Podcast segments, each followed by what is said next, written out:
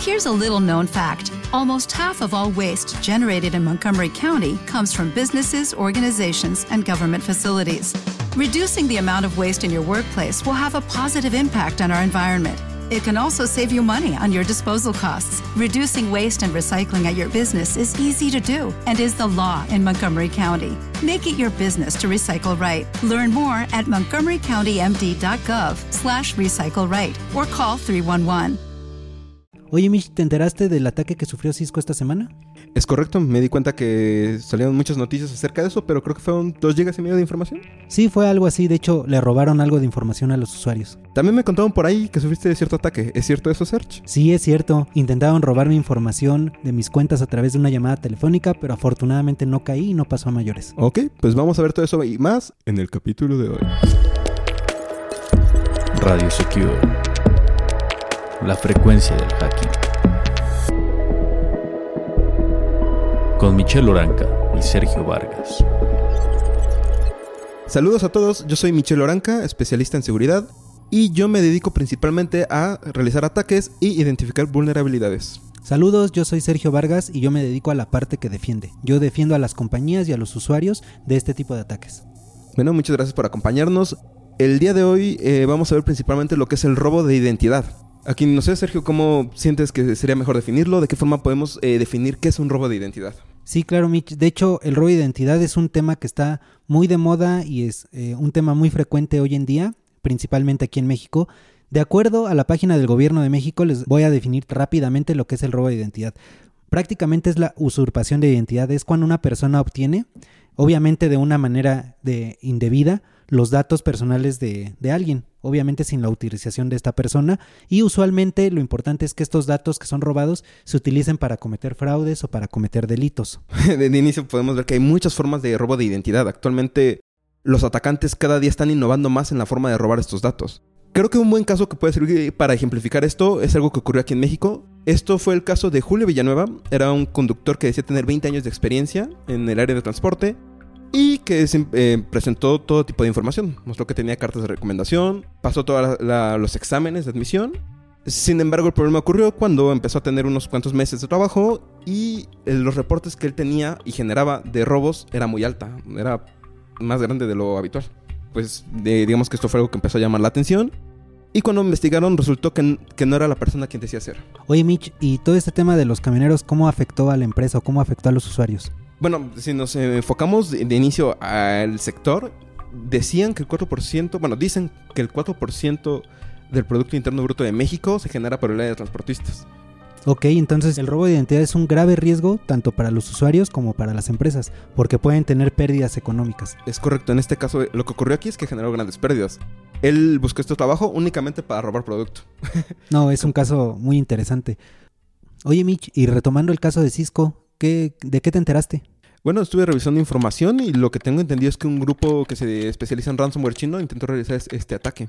Lo cierto es que lo están publicitando como algo muy peligroso. Claro que es grave, pero no era el fin del mundo. Lo único que pasó aquí fue que engañaron a un usuario para obtener sus credenciales y poder acceder a cierto tipo de información que estaba. Sí, de hecho, eh, fue, un, fue un ataque en conjunto con un grupo ruso y un grupo chino que intentaron hacer un ataque. Solo que aquí hay un poquito de desinformación.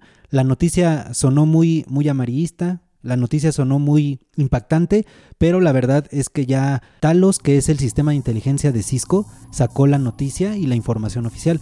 Y aquí lo que pasó con Cisco es que este grupo de hackers intentó robar la información de un usuario y entró por medio de un usuario al cual le robó su contraseña, le robó sus datos para poder entrar a la VPN y por ahí intentó entrar a los sistemas de Cisco. Entonces, afortunadamente, en este caso, eh, la compañía tenía ciertos niveles de seguridad con los cuales pudo detener el ataque. Pudo visualizar, pudo monitorear a la persona que estaba atacando, la detectó y la pudo sacar de la red de, de, Cisco. Entonces, afortunadamente, no hubo una gran filtración de información, el ataque no tuvo un gran impacto ¿Y qué nos dice esto hoy en día, Mitch? Que hay muchos temas, hay muchas noticias de desinformación que lo que tratan es de afectar la reputación de las compañías. Entonces, en este caso, afortunadamente para Cisco, el hackeo no fue grave, el riesgo tampoco fue grave, pudieron detectar a los ciberdelincuentes a tiempo y los pudieron sacar de la red. De hecho, nosotros podemos ver en la noticia que los atacantes intentaron seguir, o sea, intentaron seguir dentro, intentaron hacer otros ataques, pero ya no pudieron, fueron expulsados. Y eh, en este caso lo que lograron los hackers es entrar a una cuenta de un usuario, entrar a un box donde el usuario tenía información y solamente robaron información de este usuario. A lo cual Cisco maneja que esta información no es sensible de la compañía, solamente es información de, de un usuario. Entonces realmente la noticia sonó mucho, pero el impacto no fue tan grave. Eh, creo que hay noticias que han tenido impacto más grandes. Aquí son un poco por la marca que fue atacada. Eh, por ahí también leí que incluso hubo un ahí ataque al multifactor de autenticación del usuario. Sí, es correcto, Mitch, tienes razón. En este mismo ataque de Cisco, los hackers, los atacantes, intentaron burlar el factor de la autenticación, que es un tema, la verdad, eh, en el cual vamos a estar abordando después. Es un tema que se da para mucha conversación y es un tema bien interesante porque el factor de doble autenticación básicamente es ese bloqueo, es lo que le permite a los usuarios darse cuenta que alguien le robó su credencial, les mandan un mensaje a su teléfono, a su cuenta, para verificar que realmente ellos están intentando entrar. Eso es el factor de la autenticación y es un caso muy muy importante, es una recomendación para todos los usuarios. Yo creo que vamos a estar abordando este tema más adelante en, un próximo podcast con ustedes, pero es un tema que se da para, para hablar mucho. Entonces, si intentaron burlar el factor de la autenticación, lo lograron hacer. En este caso, lo que intentaron hacer es que burlaron el, el factor de la autenticación. Por medio de una llamada falsa, intentaron eh, burlar, intentaron engañar al usuario para que el usuario aceptara la evasión del doble factor de autenticación. Entonces, en este caso, los hackers le llamaron al usuario, le hicieron preguntas, hicieron que el usuario cayera, hicieron que el usuario confiara para que el usuario aceptara burlar este doble factor de autenticación. Y por medio de esta llamada telefónica de fraude, que obviamente no es la, no es la persona real, pudieron entrar a la VPN de Cisco, pudieron entrar a los sistemas de Cisco y fue donde se intentaron mover pues en este caso de las llamadas se ve que también es un método que ha estado creciendo mucho, también en este caso para el banco, por ejemplo. Esto me recuerda que tú comentaste que te atacaron, fue por una llamada también, ¿no? Sí, ¿qué crees? Que recibí una llamada en esta semana donde alguien intentó sacar mi información de una cuenta bancaria. Aquí lo que pasó, Mitch, es que recibí una llamada, contesté y una persona que se hizo pasar por un agente del banco intentó sacar mi información. Ellos tenían mi nombre completo, tenían mi número de teléfono y pues eh, me dijeron que básicamente alguien estaba intentando entrar a mi cuenta del banco por medio de mi teléfono y que habían detectado una duplicidad en el número de teléfono, que si yo la había confirmado que si yo había hecho ese cambio. En este caso yo no había hecho ningún cambio. Eh, cuando detecté este tipo de comportamiento, cuando detecté que no era una llamada del banco, lo que hice fue decirle a la persona que yo iba a verificar esta información directamente con el banco. Entonces, en este caso, cuando yo le dije eso, ellos fueron muy insistentes e intentaron, eh, prácticamente intentaron hacerme sentir miedo.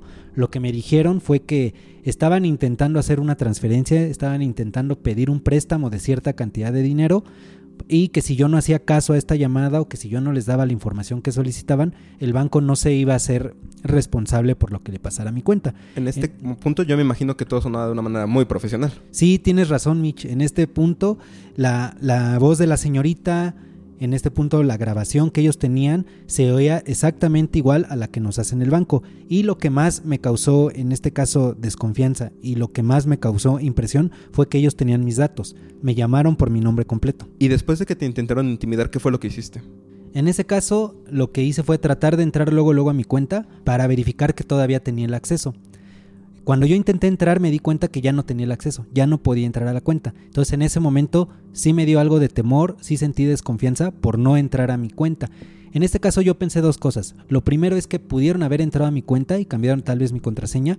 Y la segunda es que simplemente la bloquearon. ¿Por qué? Porque intentaron entrar y no tenían la contraseña correcta. Aquí lo primero que hice fue ir directamente con el banco. Primero me comuniqué por llamada, me dijeron que eh, ellos no hacen este tipo de llamadas por teléfono y que lo mejor sería ir directamente al banco para recuperar mi cuenta y poder entrar de nuevo a mi cuenta. Creo que aquí una gran ventaja para ti es que tú eres un usuario desconfiado y no permitiste o no cediste ante la presión que te generaron. Sí, es correcto, Mitch. De hecho, yo me di cuenta a tiempo del ataque. En ese momento no di información. Me di cuenta que era una llamada fraudulenta y en ese momento colgué. Esto fue lo que evitó que el ataque pasara a mayores y que pudieran entrar a mi cuenta. En este caso, llegando al banco, lo que hice fue pedir el acceso a mi cuenta, que restablecieran mi contraseña y revisé luego, luego que no hubiera tenido ningún cargo, que no hubiera tenido ningún movimiento dentro de mis cuentas. Oye, ¿y una vez que fuiste al banco te dijeron cómo obtuvieron tus datos? Pues sí me dijeron, pero ese es un tema bien interesante, Mitch, porque muchas veces los datos los obtienen de diferentes formas. En este caso, no hay manera que un atacante, no hay manera que un hacker pueda obtener mis datos simplemente buscándolos en Internet. En este caso, a fuerza debe de haber alguien interno, alguien que trabaja en el banco, que está filtrando, alguien o algo que está filtrando información a los atacantes. ¿Para qué? Para que ellos puedan tener mi número, pueden tener mi número de teléfono, mi nombre completo, mi número de cliente con el banco. Bueno, que también hay otras maneras. Eh, por ejemplo, justamente a inicios de este año hubo una brecha de datos en Bancomer.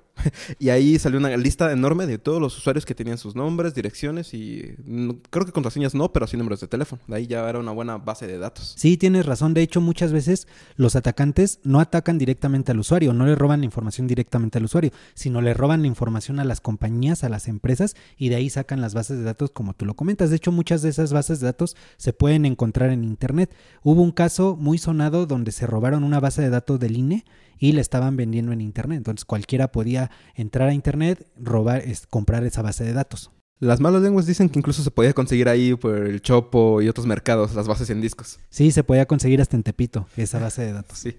Sí, te digo, regresando a la parte del banco, no pude entrar a mi cuenta, entonces mi cuenta había sido bloqueada. En ese caso, lo primero que tuve que hacer es desbloquear mi cuenta y revisar que no tuviera ninguna transacción y que no tuvieran nada diferente en mi cuenta.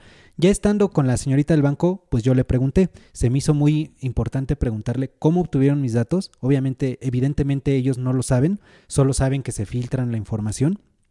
Y otra cosa que le pregunté es si el si el atacante, si el hacker podía hacer transferencias o podía hacer alguna alta o podía hacer alguna modificación en mi cuenta sin necesidad de, de tener mi teléfono. Recordemos que hoy en día cada teléfono tiene un token del banco. ¿Qué quiere decir esto? Un token es básicamente algo que le dice a tu teléfono que solamente en tu dispositivo puedes hacer transferencias o puedes hacer movimientos de cuenta. También algo importante y una recomendación es, eh, volviendo a la seguridad móvil, por eso es importante no instalar aplicaciones maliciosas.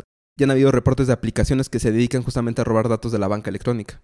Sí, es correcto. Una de las recomendaciones es no descargar cualquier aplicación y solamente descargar la aplicación de la Play Store o de la tienda de, del dispositivo, solamente instalar la aplicación oficial del banco y no instalar copias piratas o no instalar otro tipo de, de aplicaciones.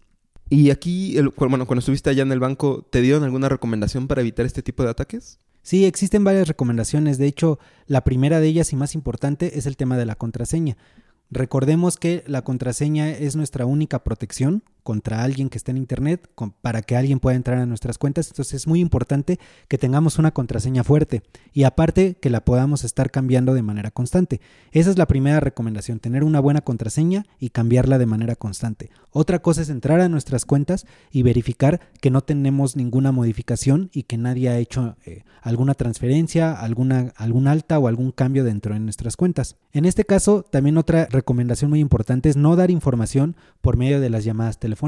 Entonces es muy importante que nosotros podamos detectar, así como en este caso yo me di cuenta a tiempo de que me estaban intentando extorsionar, de que me est- estaban intentando sacar información y en ese momento eh, lo que hice fue colgar la llamada y no dar más información y acudir directamente al banco. Entonces es muy importante que nosotros sepamos distinguir cuando una llamada no es del banco y no dar ningún tipo de información. Bueno, podemos considerar que tu caso fue una historia feliz, o al menos una historia con final feliz, porque aquí en México ya nos consideran el primer país con más robo de identidad.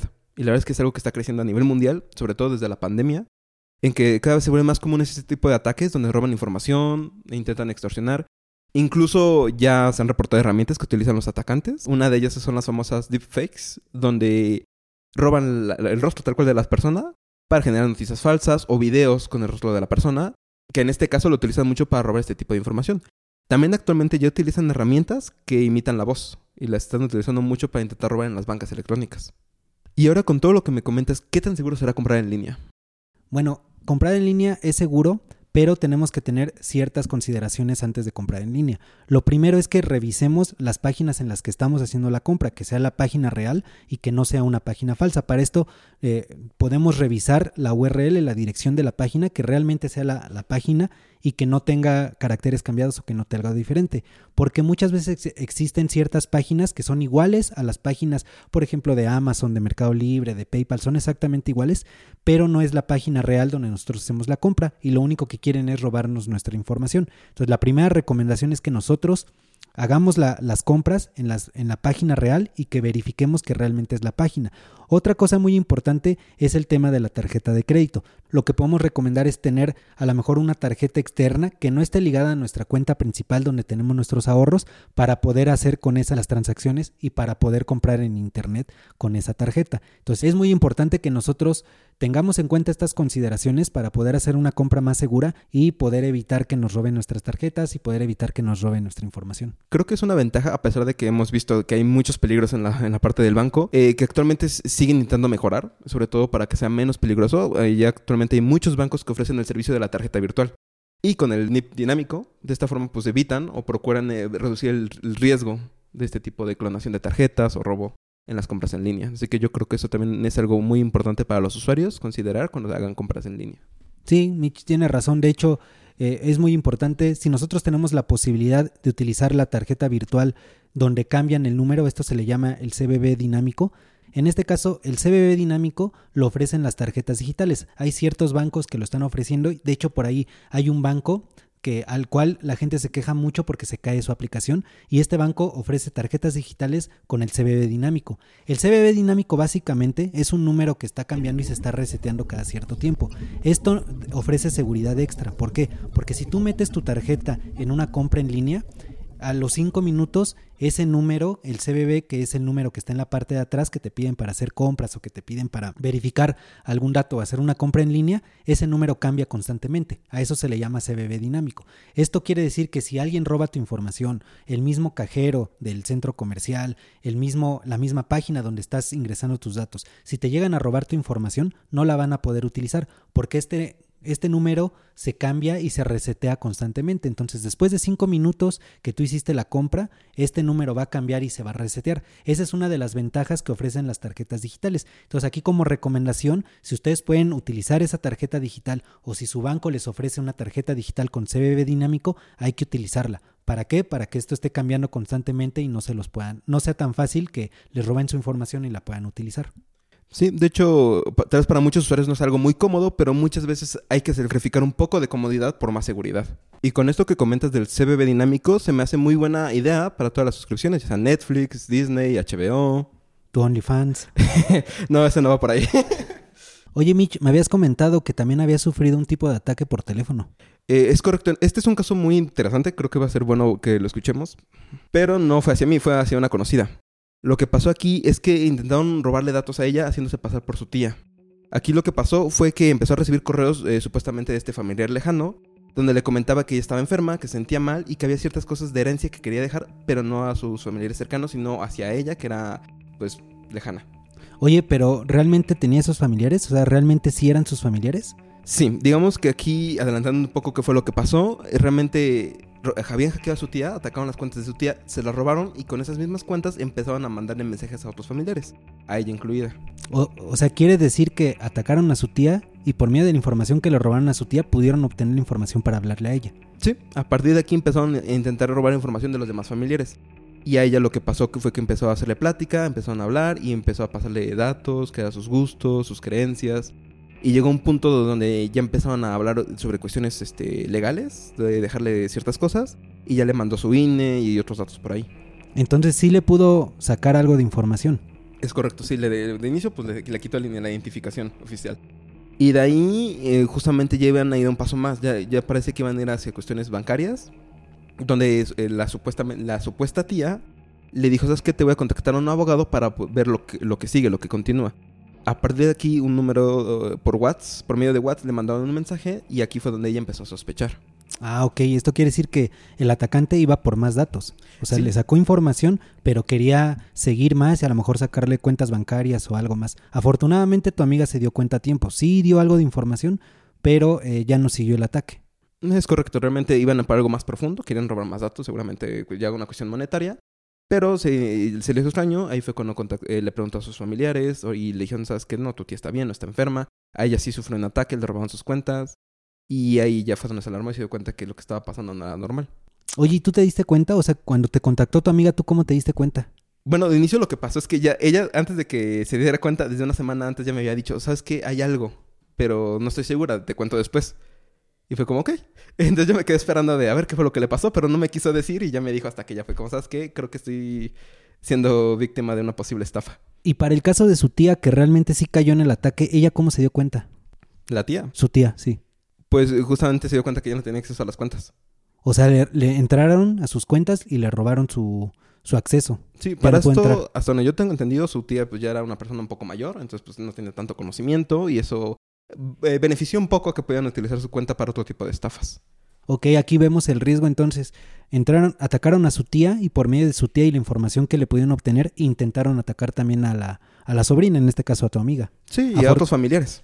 Afortunadamente no, no pasó a mayores, sí dio algo de información, pero se dio cuenta a tiempo y pues ya no pasó a más.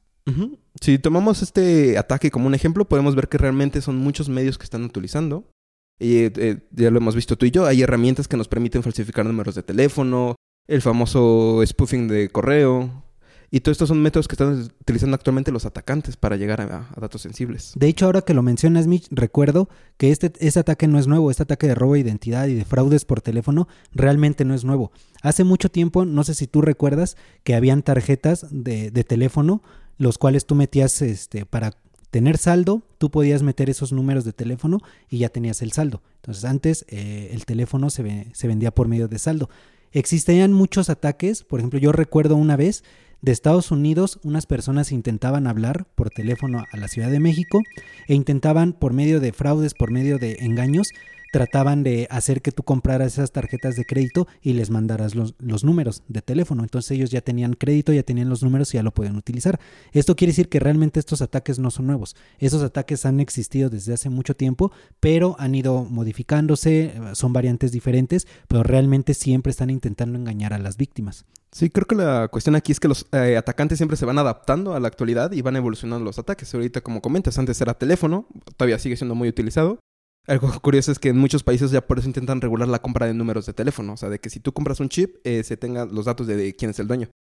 Aquí en México se supone que tendría que hacerlo, pero pues lo podemos comprar en los puestos de periódicos y así, y Sí. no hay ningún problema. Sí, tienes razón. Hoy en día ya no se utilizan mucho las tarjetas de teléfono para hacer recargas por teléfono, pero todavía existen, por ejemplo, tarjetas de otros servicios.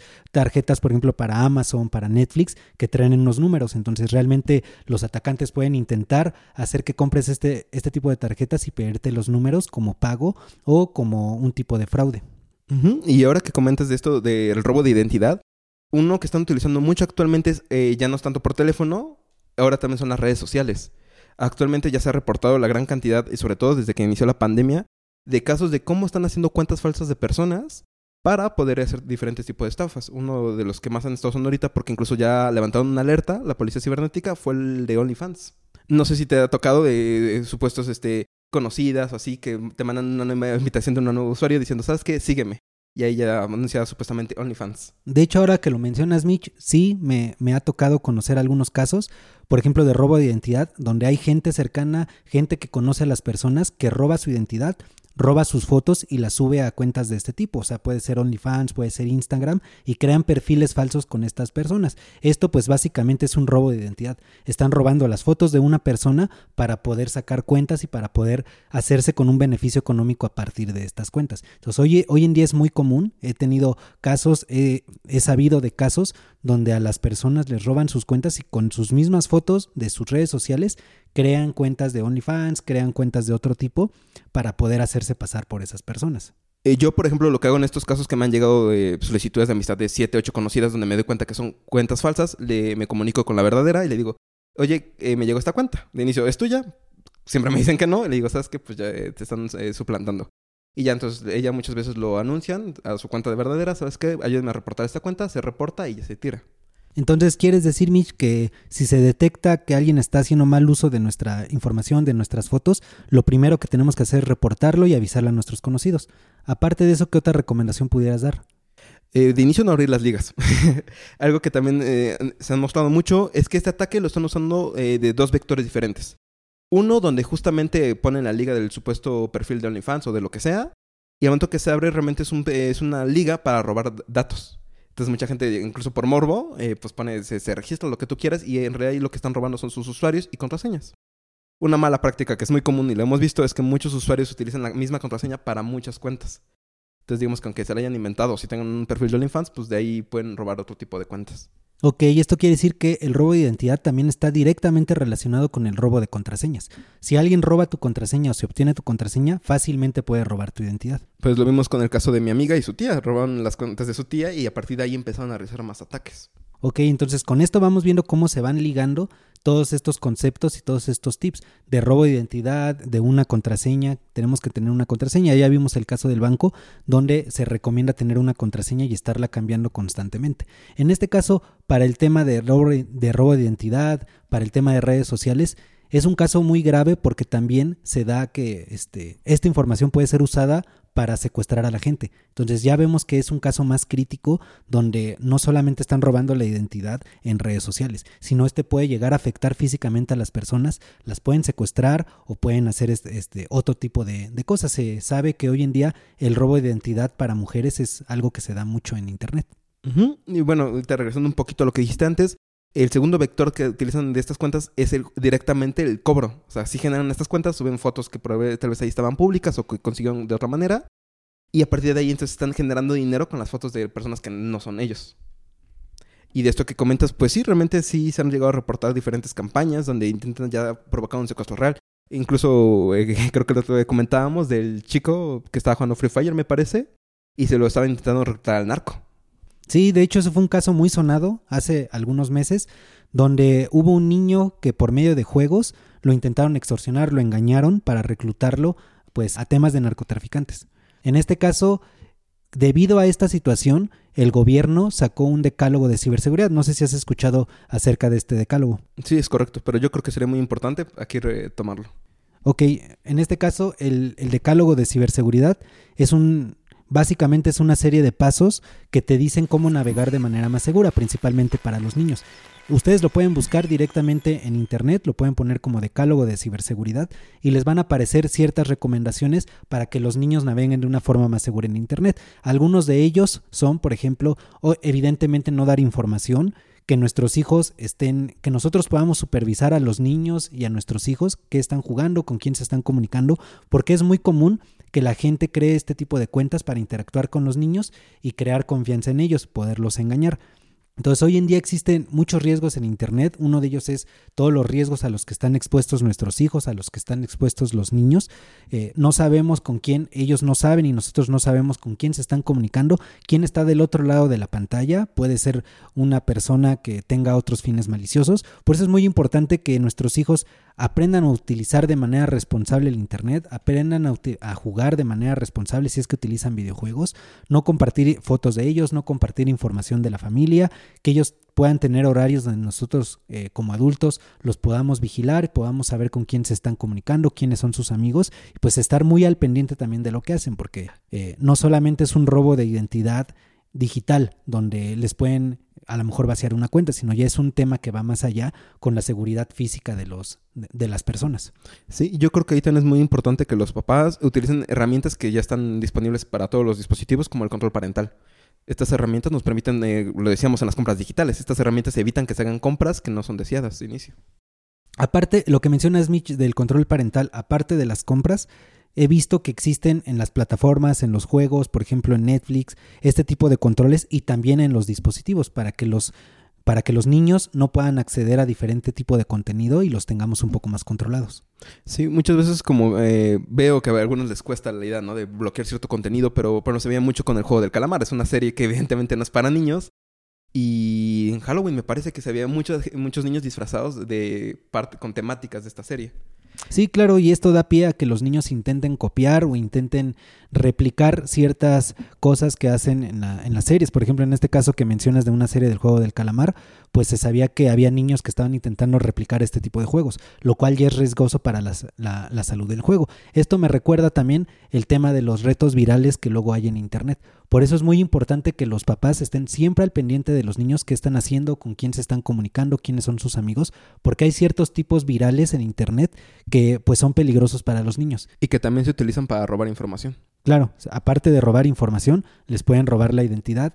Por ahí hubo un caso de unos niños en una escuela donde por medio de un juego les robaron la información, tarjetas bancarias a los papás y pudieron sacarles la información y todo fue por medio de juegos eh, a los cuales los niños estaban entrando. Con todo esto yo creo que es muy importante que, ver eh, a profundidad el decálogo de seguridad que habías comentado y también un pequeño anuncio publicitario. De nuestra parte tenemos la guía de ciberseguridad. Ahí tenemos una serie de consejos y una pequeña recopilación de información para aquellos que estén interesados en adentrarse un poco más en el mundo de la ciberseguridad. Oye Mitch, y ahora que lo comentas, ¿cómo podemos conseguir esta guía de ciberseguridad? Por medio de nuestro sitio web i-networks.com.mx, ahí pueden descargar la guía de ciberseguridad. Entonces, en general, esta guía de ciberseguridad trae consejos para no- nosotros como usuarios y trae consejos para los, los niños. Sí, aparte de información general sobre qué es la ciberseguridad, los ataques más comunes y un poco la parte de cómo protegernos ante todos estos ataques que están ocurriendo. Digo, también lo iremos viendo aquí en este, en este capítulo y en los que siguen, pero para aquellos interesados en leer, no hay ningún problema en que obtengan la guía. Oye Mitch, pues ya con todo lo que comentamos y todos estos casos, me doy cuenta que el robo de identidad es un tema muy delicado hoy en día, sobre todo aquí en México. Sí, aparte de que es muy grande de abarcar, realmente lo tocamos hoy, pero se puede to- seguir tocando en más sesiones. Sí, hay, hay muchos casos, realmente es un tema para una sesión completa, una plática completa. El día de hoy vimos algunos casos de los más importantes que nos gustaría compartirles donde podemos ver ciertas recomendaciones. Lo primero es, y principal es que no tenemos que ser usuarios tan confiados. De hoy en adelante tenemos que ser más desconfiados. Si recibimos alguna llamada, algún correo electrónico, algún mensaje, algo de, de alguien, tenemos que ser un poquito desconfiados y no darle clic, no dar información de manera automática. Aparte de usar las herramientas, ya sea la tarjeta digital con el CBB dinámico o las propias el doble factor de autenticación, simplemente no confiarnos en que una contraseña va a ser suficiente para estar seguros. Sí, es correcto. Aparte de las contraseñas, tenemos que tener una buena cultura de ciberseguridad. Y no solo algo importante, Mitch, no solamente que esto quede aquí, sino hay que tratar de pasar esa información a nuestros amigos, a nuestros conocidos. Ya vimos en los ejemplos que muchas veces atacan a las personas mayores que no conocen mucho de tecnología y por ahí es por donde pueden entrar los atacantes. Entonces, de hoy en día hay que ser más desconfiados y hay que utilizar de manera más responsable en Internet. Es correcto. Pues muchas gracias por acompañarnos el día de hoy. Espero que lo hayan disfrutado mucho. Van a poder encontrar este podcast en las plataformas de Spotify, YouTube y iTunes. Y si les gustó nuestro contenido, no olviden seguirnos en redes sociales, donde vamos a subir más información y vamos a tener algunas mini cápsulas. Síganos por favor en Facebook, en Instagram, en TikTok y también en Twitter con el hashtag Pregúntenle al Search. Me pueden hacer cualquier pregunta de ciberseguridad. También me pueden contar alguna anécdota que tengan de ciberseguridad relacionada con el hashtag Cuéntale al Mitch. Esto fue Radio Secure, un podcast de Intelligent Networks.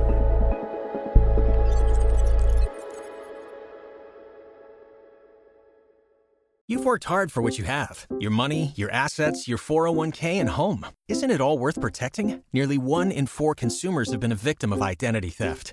Lifelock Ultimate Plus helps protect your finances with up to $3 million in reimbursement. Lifelock alerts you to identity threats you might miss. And if your identity is stolen, your dedicated US based restoration specialist will work to fix it. Let Lifelock help protect what you've worked so hard for. Save 25% off your first year on Lifelock Ultimate Plus at lifelock.com slash aware. Terms apply.